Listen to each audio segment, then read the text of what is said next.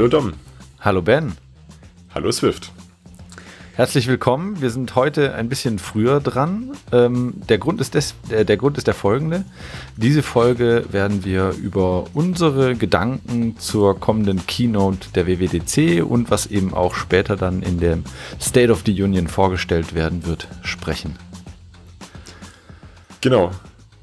Ähm, ich bin auf jeden Fall super gespannt. Wie immer, ich finde, die WWDC ist immer eine super Zeit. Da hat man die ganze Woche eigentlich immer, wo man immer nur versucht hinterherzukommen und im Endeffekt schafft man es einfach gar nicht. Aber es gibt halt so viel Input. Ich finde das richtig cool. Ja, also vor zwei Jahren habe ich es mal so gemacht, dass ich mir die Woche der WWDC wirklich Urlaub genommen habe. Das ah, okay. war nicht so schlau. Ich hätte die Woche drauf Urlaub nehmen sollen, weil äh, die, also Montag und Dienstag kannst du noch gar nichts machen, da kommen keine Videos, weil die USA ja so ein bisschen später dran sind.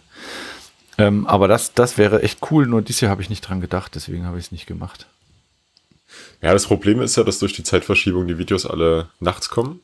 Also trotz des Livestreamings bringt uns das nur bedingt was, weil man da, ja, weil es halt nachts ist, weil man ja doch manchmal schlafen möchte. Aber du kannst dann ähm, den ganzen Tag die Videos gucken. Genau, das geht nämlich. Du kannst dann am nächsten Tag quasi die Videos vom vorherigen Tag einfach schauen. Ja. Das ist auf jeden Fall ganz cool. Das ist echt cool, weil ich, ich kann mich noch dran erinnern, als es, ich glaube, so sechs Wochen dauerte, bis die Videos da waren. Und hm. früher war es ja auch so, vor 2015, glaube ich, ähm, dass man die Leute, die auf der Bühne steht, nicht gesehen hat. Das ist ja jetzt mittlerweile auch viel besser. Ich glaube, ich habe die WWDC, also die wirklich die, die gesamte Woche, nicht nur die Keynote, habe ich wirklich erst ähm, 2014 das erste Mal richtig verfolgt, mhm. wo Swift rausgekommen ist. Okay. Ich glaube, da wurde schon gelivestreamt, bin mir nicht ganz sicher. Doch, das, also ich weiß nicht, ob die, nee, ich glaube, die Sessions waren nicht live. Okay, ähm, aber dann waren die Videos zumindest extrem schnell danach. Ja, genau, die waren noch in derselben Woche da. Ja, aber die Keynote selber, die ist für mich auch schon sehr viel länger extrem spannend. Früher wurden ja auch noch die neuen iPhones vorgestellt, bis zum iPhone 4S, glaube ich. Ja. War das Ganze noch auf der WWDC Keynote. Genau. Ich glaube, das war auch das letzte Hardware-Gerät, was vorgestellt wurde. Ich bin mir nicht sicher, ob der Apple TV da vorgestellt wurde. Ich glaube aber nicht. Ich glaube, der war bei einem März-Event mit dabei. Ja, kann ich auch nicht sagen. Ich glaube aber, jetzt wenn wir gleich mal beim Thema sind, ich glaube aber, dass diesmal auch ein iPhone vorgestellt wird. Ein iPhone? Ja. Okay, das glaube ich nicht. Naja, es ist halt, es ist das zehnte Jahr. Wir sind im zehnten Jahr des iPhones und ich kann mir einfach vorstellen, dass sie sich die Zeit oder, oder die, die Chance nicht, nicht nehmen lassen, äh, diese begeisterten Developer äh, mit ihrem neuesten awesome Gerät zu überraschen. Vor allen Dingen sind die Leaks, die gerade rauskommen, die sind ja so immens schon. Irgendwie, finde ich, riecht das danach, dass das iPhone bald kommt. Wäre auf jeden Fall spannend.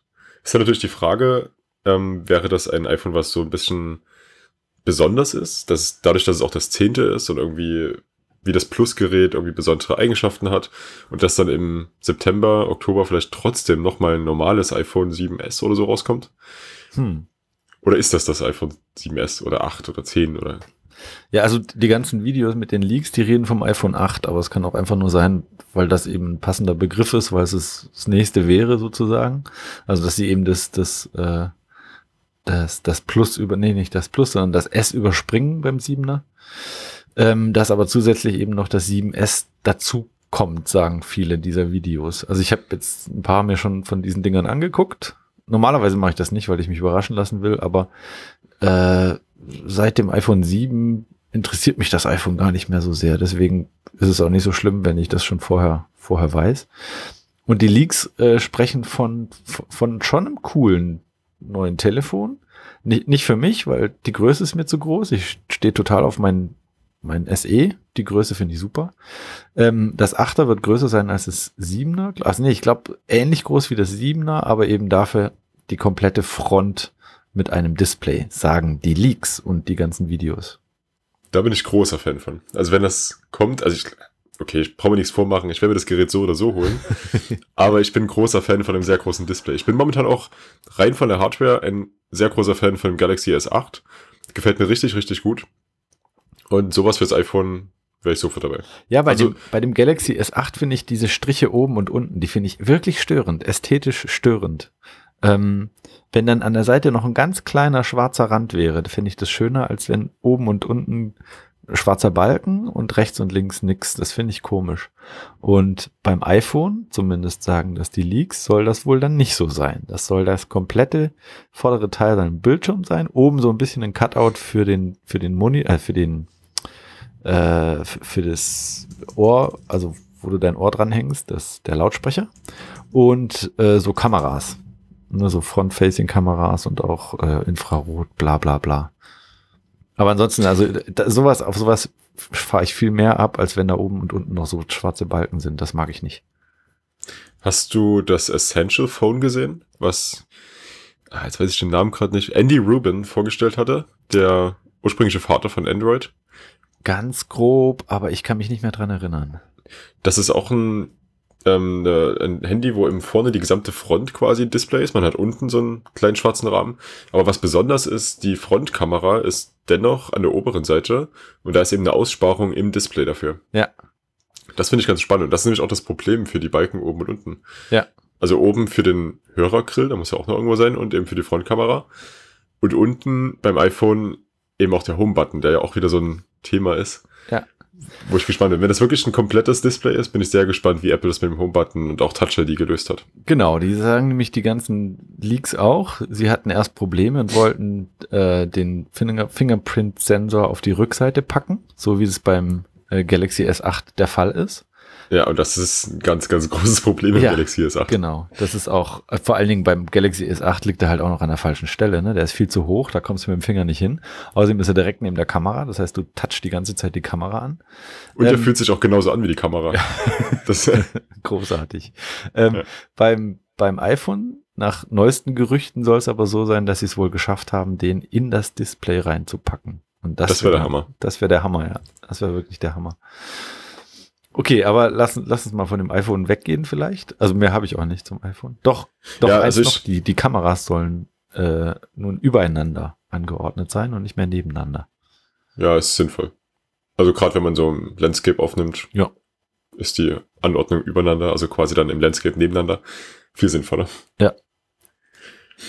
Ja, also weiß ich nicht. Ich glaube nach wie vor nicht, dass das iPhone da kommen wird. Ja. Ich glaube, dass Apple nach wie vor das iPhone im September vorstellen wird, auf einem dedizierten Event. Aber wäre auf jeden Fall eine Überraschung. Für mich zumindest. Ja, also, also ich, ich- denke, viele rechnen mittlerweile damit, aber für mich wäre es eine Überraschung. Ich, ich rechne wirklich damit, weil die, die ganzen Leaks so, so, so äh, immens sind. Also es fällt quasi jeden Tag irgendwo eine Hülle oder eine Zeichnung irgendwo raus. Das, das finde ich, finde ich zu viel für. Entweder sind sie alle Apple auf den Leim gegangen oder da kommt irgendwas. Ich glaube, es kommt was. Ich frage mich auch ernsthaft, wo die ganzen Gerüchte immer entstehen. Ob das wirklich irgendwelche Leaks sind, die bei Apple passieren, ob die das ähm, absichtlich machen oder aus Versehen.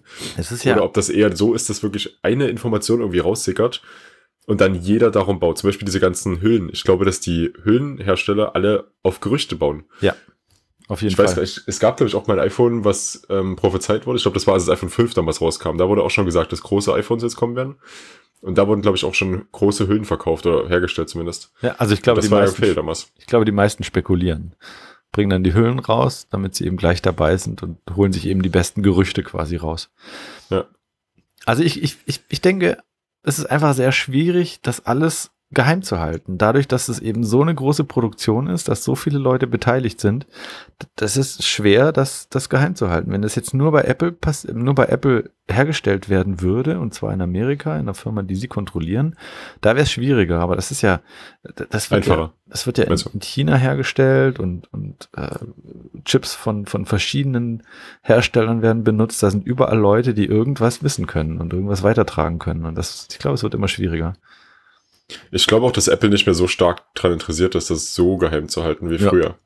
Ich glaube, das ist einfach unter Steve Jobs anders gewesen. Ich glaube, der hat das einfach, für ihn war das einfach wichtiger.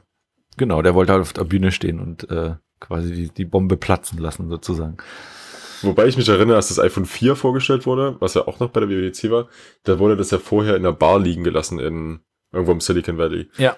Und das wurde dann teuer in, in Gizmodo verkauft und so, dann war ja riesen Presse drum. Und da hatte er auf der Bühne irgendwie gesagt, so, er ist dort me if you ever seen this oder sowas. Genau, genau. Also da hat er zumindest noch einen Lacher mit dabei Ja. gehabt. Das stimmt. Aber ich glaube, er war schon sehr stinkig, dass das passiert ist. Ich, ich glaube auch intern ist er bestimmt richtig ausgerastet. Okay, was erwartest du von der WWDC? Also ich erwarte ehrlich gesagt ähm, gar keine Hardware, maximal vielleicht ein iPad Pro, weil das sollte auch langsam mal erneuert werden. Vielleicht auch das, was ja auch in den Gerüchten ist, dieses, diese Zwischengröße. Dieses Wobei 10, ich mich halt auch frage, genau, das 10,5 Zoll sollte es ja sein. Aber da frage ich mich halt auch, wo der, der Sinn ist. Der müsste irgendwie, wenn dann, das kleinere ablösen oder beide ablösen. Aber so als drittes Modell wäre es meiner Meinung nach Quatsch. Da ist einfach der Unterschied zu, zu gering. Glaube ich auch nicht. Ich glaube auch, dass da das, das, das Kleine wegfällt. Ja, das könnte gut sein. Also klein in Anführungszeichen, ne? Also ein normales iPad. Also was ich auf jeden Fall interessant finde, Apple hat jetzt ähm, vor kurzem ähm, Roboter-Programmierunterstützung für Swift Playgrounds rausgebracht. Und das ist ja eigentlich was, also wo man so Lego-Roboter und auch andere Drohnen und sowas über Swift Playgrounds auf dem iPad programmieren kann. Ein Link dazu ist auch mit in den Shownotes. Auf jeden Fall wäre das eigentlich was, was sie normalerweise als große Story auf der WWDC-Keynote verkaufen könnten. Und wenn sowas vorher schon rauskommt, ist das meiner Meinung nach immer ein Zeichen, dass sie super viel haben, was sie zeigen wollen. Ja. Und dass sie einfach die Zeit für das Wichtigste nutzen müssen und deswegen so ein bisschen unwichtigere Sachen schon vorher announcen oder ich, danach. Ich bin aber ein bisschen verwirrt über dieses, äh, diese Neuerung jetzt, weil auf, es gab in der letzten WW, äh, WWDC gab es eine Session, wo ein Apple-Ingenieur mit Core Bluetooth einen Roboter programmiert hat. Auch vom iPad aus. Und dann ist das vielleicht jetzt eine High-Level-Unterstützung.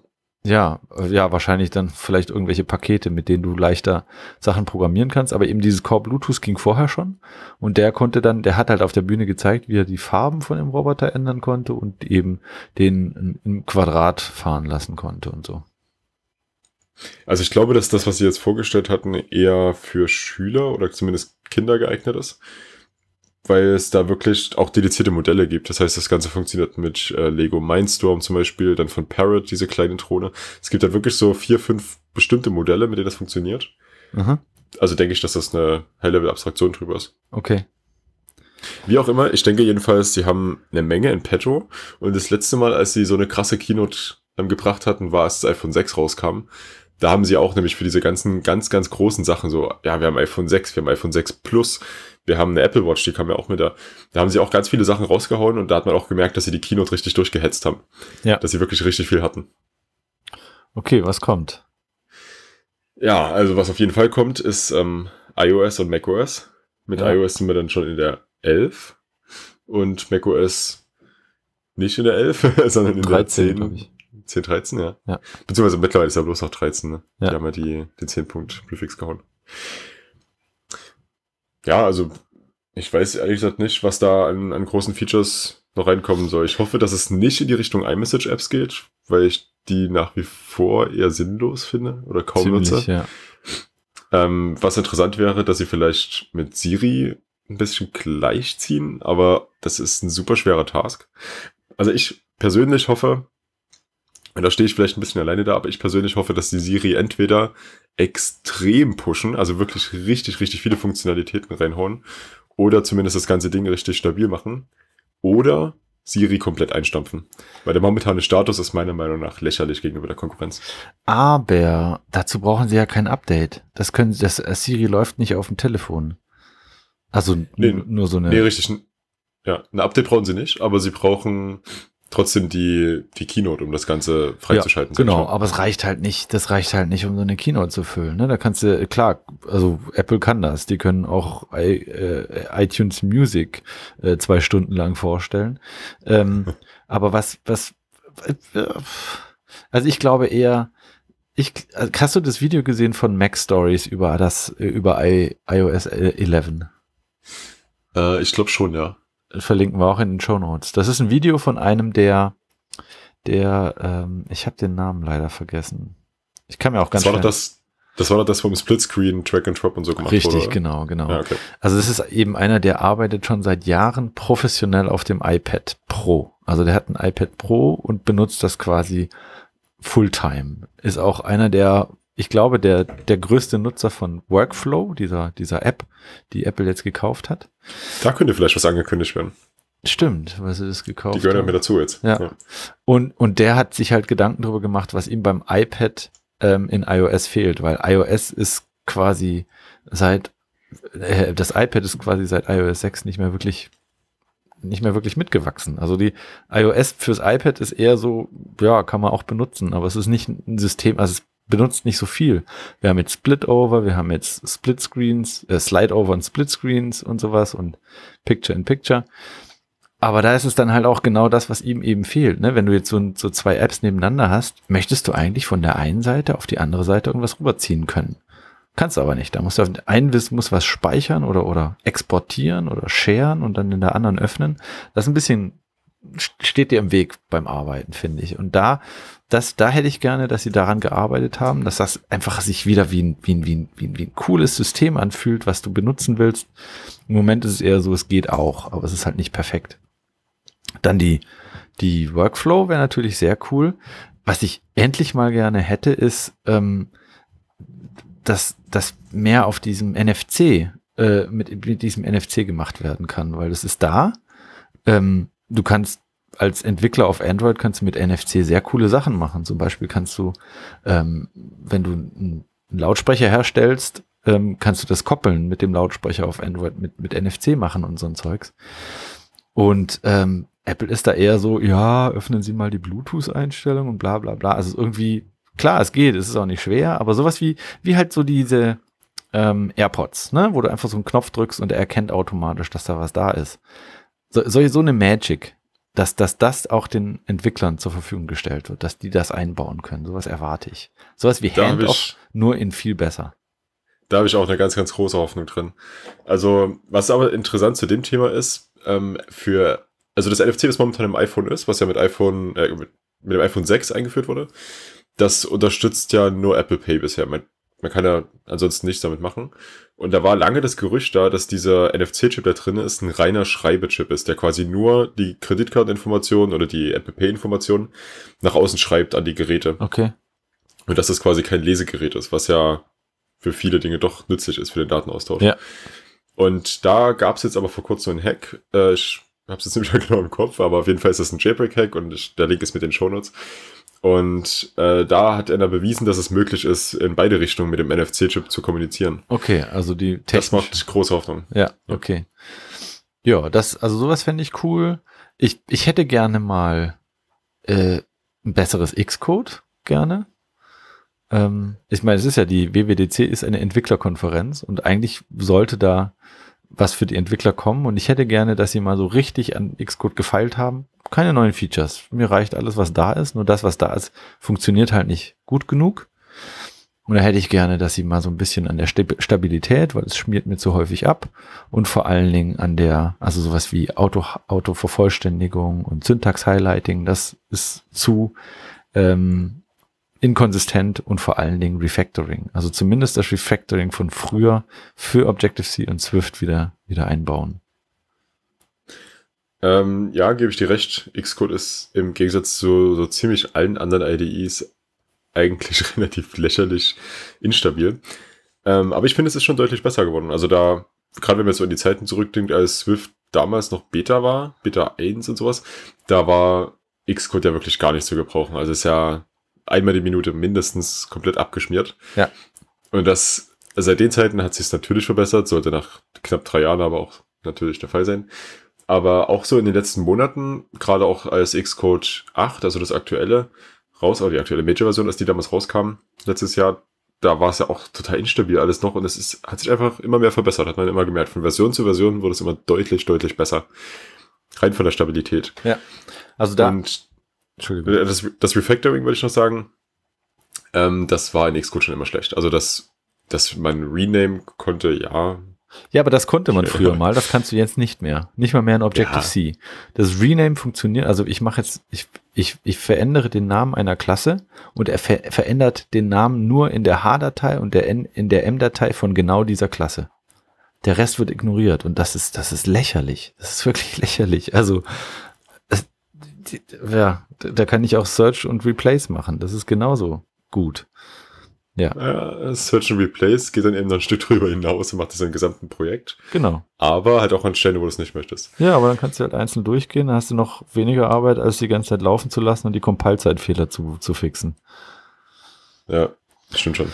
Okay, ähm, genug gerantet über Xcode. Ähm, ich glaube auch, dass Swift Playgrounds, die werden besser und es wird, glaube ich, einfacher werden, solche Swift Playgrounds selber herzustellen. Du meinst jetzt bei in Xcode oder als App auf dem iPad? Ja, gute Frage. Auf dem iPad, das wäre natürlich sehr cool, wenn du Swift Playgrounds auf dem iPad für andere iPads herstellen kannst. Das wäre der erste Schritt in die Richtung Xcode auf dem iPad. Ah, das geht ja schon. Bitte? Das geht schon. Du kannst jetzt schon ähm, Playgrounds erstellen und die dann jemanden schicken und der kann die dann wieder ausführen. Ja, ja, das stimmt. Aber die Playgrounds, die, also die können ja viel mehr. Zum Beispiel kannst du ja im Playgrounds-Code verstecken. Und Stimmt. Ich glaube, das kannst du eben auf dem iPad selber noch nicht. Du kannst eben Playgrounds ja. normal programmieren, wie eben auf dem, auf dem Mac auch. Und die dann verschicken und die können andere öffnen. Aber du kannst ja so richtige Bücher draus bauen. Zum Beispiel dieses Advanced Swift ähm, von, von Object.io ist, äh, wurde auch als Playground ähm, veröffentlicht und das ist, das ist großartig. Da ist halt alles, was du nicht wissen musst, ist versteckt. Und nur das, was dich interessiert in diesem Kapitel, ist eben gerade ähm, da und auch interaktiv. Kannst auch mit, kannst auch mit programmieren mit. da kannst du besser lernen. Und ich glaube, das kann man auf dem iPad noch nicht. Diese, diese ja, Befehle eingeben. Ja, das stimmt. Das stimmt. Allgemein hängt das iPad in Sachen Playgrounds ein bisschen hinterher. Also ich hatte ja für meine Scholarship-Bewerbung hatte ich ja auch einen Playground eben gebastelt und der hatte zum Beispiel JavaScript Core ja genutzt. Ja. Und das geht auf dem iPad nicht. Das geht nur auf dem Mac Playground. Für iPad ist dieses Framework noch nicht verfügbar. Und ich glaube, dass es auch nicht das einzige Framework ist. Das ist jetzt bloß das, was mir direkt eingefallen ist. Aber ich glaube, es gibt eben so ein paar Frameworks, die einfach, die man noch nicht nutzen kann. Genau, es fehlt einiges. Also XC-Test fehlt auch komplett. Ich wollte nämlich auch mal so ein bisschen mit Tests experimentieren auf dem iPad. Das ging auch nicht. Ah, okay. Das ist spannend. Ja, könnte ich mir auch vorstellen. Also ich glaube, dass Apple momentan einen sehr starken Fokus auf Education legt. Ja. Und da passt Swift Playgrounds perfekt rein. Kann ich mir sehr gut vorstellen. Was, was, was erwarten wir denn noch? Ähm, also ich glaube, die, so diese ganzen Sachen, die wir jetzt gerade schon da haben, so ähm, Table View und Collection View, ich glaube, da tut sich nicht viel. Vielleicht ein bisschen also, Performance. Wir haben so. ja in letzter Zeit, wo wir ähm, Updates bekommen hatten, es gab ja für XC-Test gab es ein relativ starkes Update, jetzt in der Minor-Version war das, glaube ich. Ähm, das war ziemlich cool, dass man diese ganzen asynchronen Test-Cases ähm, bauen konnte und die Expectations und alles viel besser handeln konnte. Ich glaube, da wird jetzt erstmal nicht so viel kommen. Collection Views, Table Views, da kam letztes Jahr ähm, für Collection Views zumindest das Prefetching, ist ja auch ein sehr großes Feature.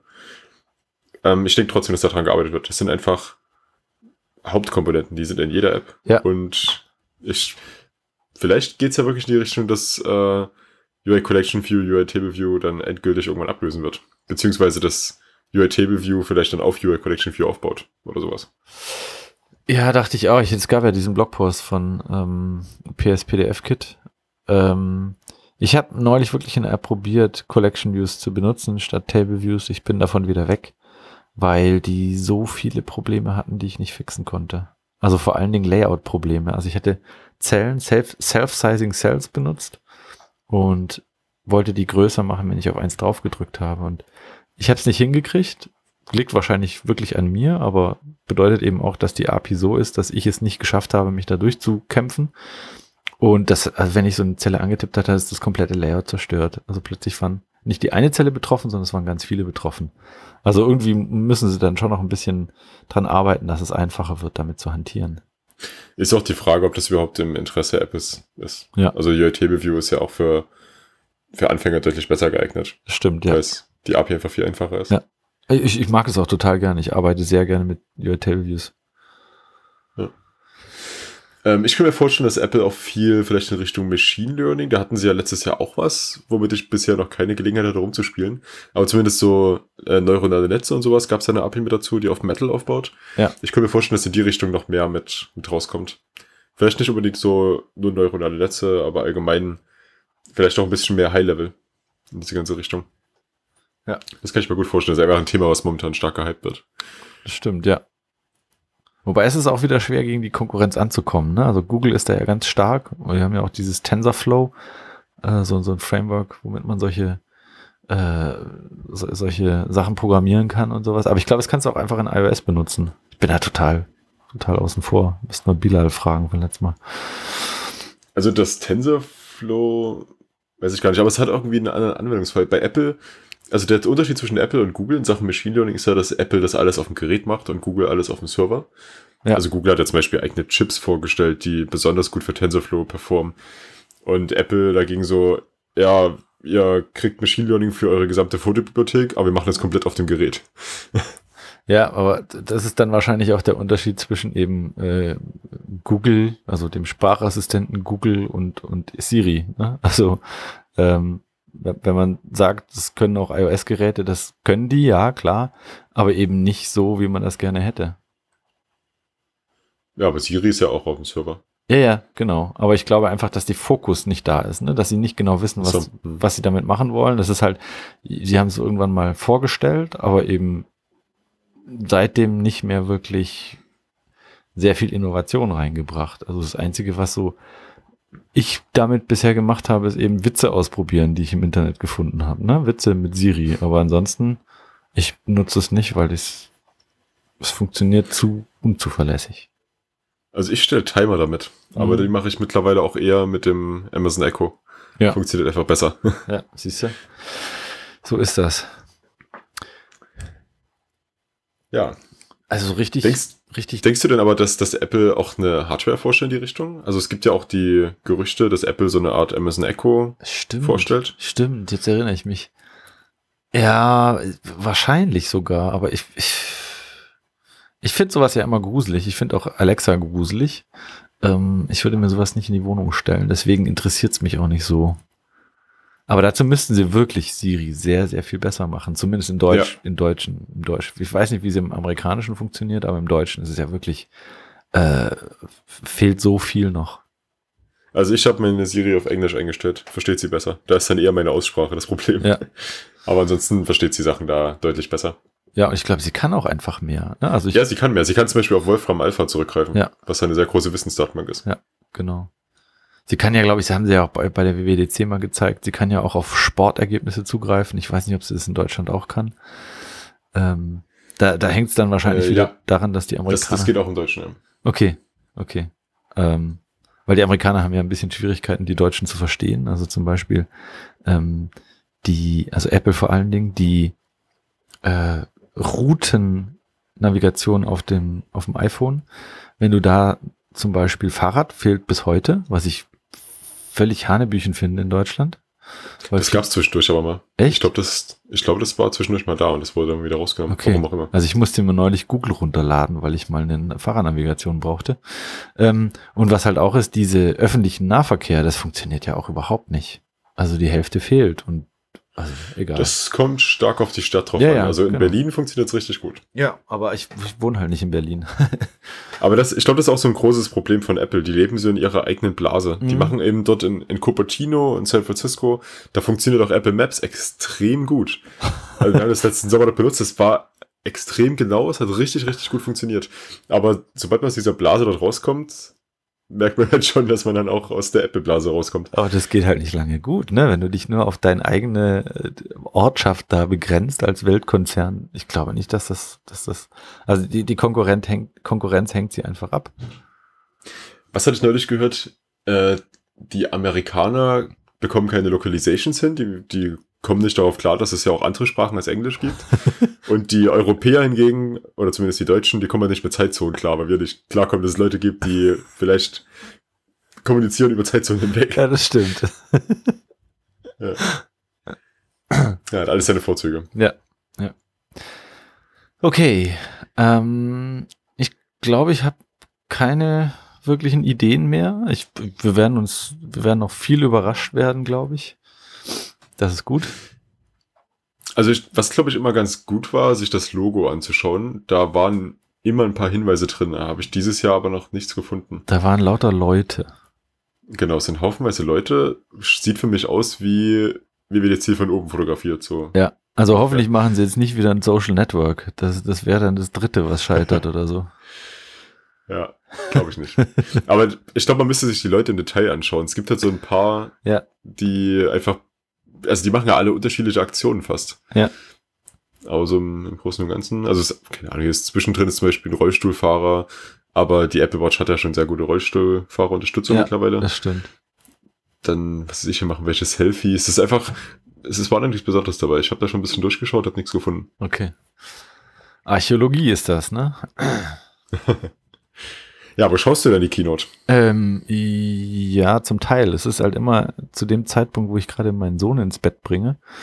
Und ähm, das meistens gucke ich dann halt so lange, wie es geht. Und danach gucke ich mir dann eben die, äh, die, das Video an, den Rest des Videos an, wenn es rauskommt. Okay, aber zu Hause. Ja, ja, genau, zu Allein. Hause. Okay. Das ist irgendwie, ich war letztes Mal bei diesem, bei diesem Herbstevent, war ich auf einer Konferenz und da wurde das angeguckt, aber das hat mir gar nicht so viel gegeben, weil ich auch nicht bis zum Schluss, bis zur Diskussion bleiben konnte, äh, weil das nicht in Düsseldorf war, sondern in Köln und dann musste ich noch mit dem Zug nach Hause fahren und so. Das hat mir gar nicht so viel gebracht, deswegen ich gucke das zu Hause. Das ist für mich am besten. Okay. Ja, wir machen bei uns auf Arbeit eine kleine Viewing-Party. Da werden einfach ein paar Leute vorbeikommen, werden Pizza bestellen und dann Ja. Bullshit-Bingo spielen beim Videoschauen. das eigentlich Interessante ist ja dann eh die ähm, State of the Union, die direkt im Anschluss kommt. Genau, ja. Ist ein bisschen schade für uns hier in Deutschland, weil die nach deutscher Zeit erst halb zwölf nachts Das losgeht. ist echt zu spät. Aber die kann man sich Aber- dann gleich morgens am Dienstag angucken. Na, wir haben vor, die dann gleich Montagabend noch zu Ah, schauen. okay, cool. Bin mal gespannt. Also es kommt ein bisschen drauf an, wie viele Leute noch da sind. Ja. Aber sag mal so, ab, ab vier, fünf Leuten werden wir es da schauen. Ähm, ach ja, wir hatten noch einen kleinen Nachtrag. Ähm, ihr erinnert euch bestimmt an unseren Gast der zweiten Folge. Und zwar war das Bilal, der ähm, ein Scholarship gewonnen hatte. Und jetzt hat sich herausgestellt, er kann nicht fahren, weil seine Einreise verweigert wurde. Es war schon alles da, das wurde jetzt wieder entzogen. Ein paar Tage vor der WWDC. Das ist ganz schön Ja. schlecht. Das macht mich auch wirklich richtig wütend. Also bei Bilal war es so, also ich kenne Bilal ja schon länger. Wir haben, also als ich mit meinem YouTube-Kanal damals angefangen hatte, da hatte mich Bilal kontaktiert. Wir haben uns irgendwie gleich von Anfang an super verstanden, haben immer wieder Kontakt gehabt. Bilal ist ein super, super Typ. Ähm, wir haben uns das erste Mal im Sommer dann letztes Jahr gesehen, also wirklich getroffen gehabt in echt, war mega cool. Er ist ein super netter, sympathischer Mensch. Und als es jetzt darum ging, sich für das Scholarship zu bewerben, da haben wir das ganze Wochenende quasi zusammen durchgepowert. Wir haben jeder unser Projekt gemacht, wir haben die ganze Zeit dabei geschrieben und uns gegenseitig unterstützt, wenn wir irgendwie Probleme hatten, gegenseitig geholfen. Richtig cool. Und als ich dann gesehen habe, was bei ihm rausgekommen ist, war ich mega stolz auf ihn, weil ich halt auch wusste, dass er mit dem Ganzen zum Beispiel auch durch meine Videos angefangen hat, was ja für mich persönlich auch wieder ein starkes Stolzgefühl Ah, das wusste ich nicht. Sehr cool. Ja, und aber was er dann für ein Projekt gemacht hat, das fand ich so cool. Und es war auch nicht nur, dass ich das cool fand, es fanden einfach alle cool. Es war so eine große positive Resonanz darauf, fand ich richtig cool. Und als er dann das Scholarship gewonnen hat, fand ich das auch richtig gut. Habe mich extrem für ihn gefreut. War natürlich auch traurig, dass ich es selber nicht gewonnen hatte, aber habe mich für ihn extrem gefreut. Und ja, das kam dann irgendwie alles zusammen. Er hat irgendwie auch dann ähm, ja richtig richtig gute Unterstützung bekommen, hat eben die Möglichkeit bekommen, dass er da halt wirklich hin kann und dieser Woche dort diese ganzen Erfahrungen sammeln kann.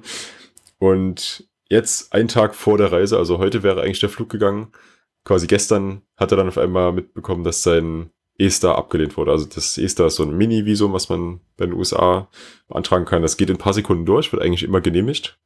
Zumindest war es bei mir so. War auch bei ihm so. Er hat das vor einem Monat gemacht, als er eben erfahren hat, dass er gewonnen hat, hat das E-Star beantragt, hat das sofort bekommen und hat dann gestern bloß zur Sicherheit nochmal reingeschaut und gesehen, dass es abgelehnt wurde. Relativ kurzfristig, ohne Benachrichtigung. Das ist ganz schön scheiße. Das ist richtig scheiße. Ja, und er hat sich ja dann irgendwie mit Apple in Verbindung gesetzt und auch äh, telefoniert mit Washington und, und äh, hier deutsches Konsulat und so weiter. Ähm, und das ging, glaube ich, also er meinte vorhin im Chat, dass äh, Tim Cook davon Bescheid wüsste. Und äh, Apple hat wohl versucht, alle Hebel in Bewegung zu setzen, aber hat nichts erreicht. Kam da nicht durch. Ja, also er ist, er ist natürlich erst den offiziellen Weg gegangen, hat sich ganz normal nach Berlin gewendet. Ich glaube, die amerikanische Botschaft ist ja dafür verantwortlich, oder das deutsche Konsulat in Washington, bin ich mir gerade nicht sicher. So oder so hat er das erstmal über den offiziellen Weg gemacht, hat dann eben ähm, gesagt bekommen, dass das wohl in den letzten zwei Wochen öfter passiert ist, dass deutsche Staatsangehörige abgelehnt werden. Und weiß man natürlich auch nicht warum. Das Problem bei dieser ESTA-Ablehnung ist, dass es auch keine Gründe gibt, die angegeben werden. Es gibt, also es gibt auch keine Grundlage anhand dessen, die das äh, entscheiden müssen. Die können das einfach machen, wie sie wollen, willkürlich. Und genau, als das nichts geholfen hat, haben wir eben dann auch alle zu ihm gesagt, ja, wende dich an Apple. Die, bei Apple, die sind, die sind alle, die haben sich alle so auf ihn gefreut, die haben ihm da diese extrem gute Chance gegeben. Denen ist es super wichtig, dass er da ist. Und ähm, die Hoffnung war halt, dass Apple auch eine entsprechende politische Macht vielleicht hat. Und das äh, haben sie leider nicht, zumindest nicht so kurzfristig. Ja. die einzige Möglichkeit wäre jetzt gewesen, ein äh, Visum zu beantragen, also der ganz normale, richtige Weg, aber das geht halt so kurzfristig nicht. Ja. Das hätte man halt vorher machen müssen. Das, das hätte man alles machen können, wäre eine Benachrichtigung gekommen über die Ablehnung. Das ist so krass. Also, es ist so, also ich, es ist ja einfach, ein, es ist gut, dass er das nicht bezahlt hat, ne? Also, dass Apple äh, quasi jetzt Geld verloren hat und nicht er da erstmal so 2000 Euro hingelegt hat, um, um diese Reise vorzubereiten, weil das Geld kriegst du ja nicht wieder. Ja gut, ich glaube, gut ist in, in dem Fall relativ. Also, Ja, sicher. Aber es ist ja ist ein- trotzdem, Ja. wäre dann, wär dann auch noch das, diese, dieses, dieses Geld weg, was du vielleicht angespart hast oder so. Ja, auf jeden Fall blöde Sache. Ähm, ich glaube auch, er hat sich sehr, sehr geärgert. Äh, hätte ich auch. Äh, es ist, er war schon zweimal da. Das ist, glaube ich, der einzige Trost, sozusagen. Also er war zweimal in den USA. Er war einmal bei der WWDC Ah, okay. 2015 Ja. und danach noch ein anderes Mal. Aber nee, stimmt, er war letztes Jahr ja auch mit da, da haben wir es ja gesehen. Er war einmal bei der WWDC und letztes Jahr mit bei der Altkonf. Okay. Genau, so. Ja. ja, schlimme Sache. Ich hoffe, dass die vier Jahre bald vorum rumgehen und wir dann hoffentlich wieder ein, ein, eine USA haben, die ähm, anders mit solchen Sachen umgehen. Also ich, ich will es an der Stelle mit dazu sagen, es sollte eigentlich keine Rolle spielen. In dem Fall tut's das aber leider, denke ich zumindest. Bilal hat eine dunkle Hautfarbe und ist Moslem. Und ich glaube, dass das wirklich der ausschlaggebende Punkt war. Und das ist einfach nur traurig. Das macht mich so wütend, weil das einfach nicht sein sollte, was damit irgendwas zu tun haben sollte. Ja. Ja, das Moslem ist, glaube ich, wirklich, das ist zurzeit ist das ein rotes Tuch da. Und das ist furchtbar. Ja. Das ist so furchtbar, dass das eine Rolle spielt. Ja. Naja, also wir sind sehr bedrückt. Wir, wir hätten uns sehr gefreut, wenn der da hingefahren wäre.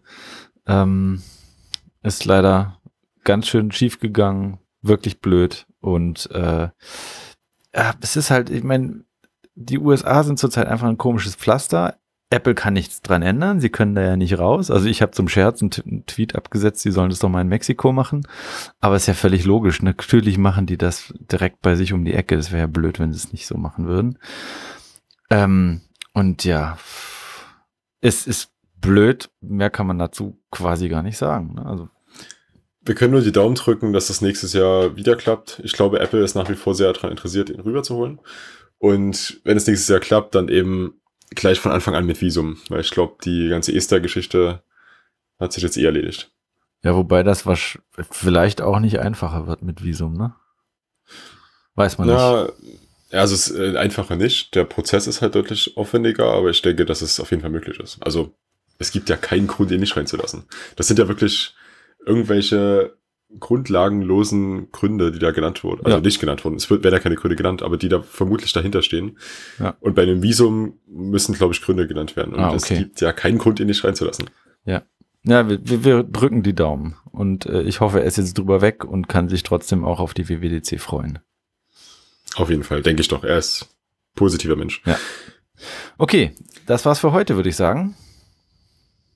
Ja, war sehr cool. Wir werden ähm, eine kleine Special-Folge dann danach machen. Die wird dann am Dienstag oder Mittwoch online gehen, wo wir uns dann nochmal darüber austauschen wollen, was dann tatsächlich vorgestellt wurde und wo wir Chancen sehen, eventuell auch ein paar Sessions, die wir uns selber vorstellen.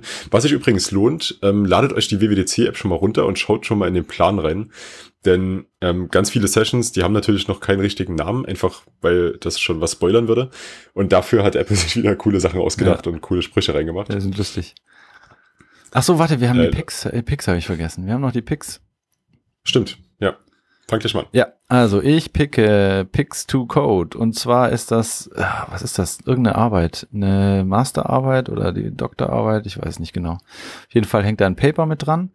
Ähm, und zwar hat sich ein, ein, ein Typ ist das, glaube ich, hat sich ausgedacht, er möchte mit neuronalen Netzen, ähm, äh, also mit einem, einem trainierten neuronalen Netz aus einem Screenshot einer App ähm, Code erzeugen, beziehungsweise in dem Fall eben ein Storyboard. Also nimmt einen Screenshot von irgendeiner App, äh, schmeißt das in dieses neuronale Netz rein und hinten kommt ein Storyboard mit raus. Sehr cooles Teil, schaut euch das mal an. Ähm, äh, sieht vor allen Dingen sehr krass aus, dass das möglich ist. Ja, das ist wirklich eine coole Sache. Ich glaube, Production Ready ist es nicht, aber es ist schon echt mega cool, dass das möglich ist. Ja. Ähm, ja, mein Pick ist ähm, LLDB von Derek Solander. Geht es nicht um den LLDB, also den Debugger selbst, sondern eher ähm, eine Sammlung von Skripten, die man im LLDB nutzen kann, um verschiedene Kommandos schneller ausführen zu können oder vielleicht auch Kommandos, die man sonst nicht nutzt, ausführen zu können. Zum Beispiel, ähm, das haben wir ja gleich mal, um einfach mal die gesamte Session neu zu laden. Was gibt zum Beispiel so eine LLDB init Configuration File, die man sich im, im Home-Verzeichnis ähm, speichern kann und da verschiedene Dinge schon mal vorimportieren. Also ich nutze das alles überhaupt noch nicht, aber ich, das ist so cool, dass ich mir das auf jeden Fall mal anschauen muss. Gibt zum Beispiel die Möglichkeit, ähm, sich die Methoden ausgeben zu lassen, die eine bestimmte Klasse implementiert. Sehr cool. Super cool. Ja, sieht cool aus. Ist richtig spannend, sollte man sich, glaube ich, echt mal näher anschauen. Ja. Wirklich mächtig. Okay, wir sind durch. Cool, dann ähm, herzlichen Dank fürs Zuhören. Wir sind diesmal ein bisschen über der Zeit. Ich hoffe, das ist nicht so schlimm. Ähm, wir sehen uns dann oder hören uns dann am Dienstag bzw. Mittwoch wieder. Ja, bis dann. Ciao. Tschüss.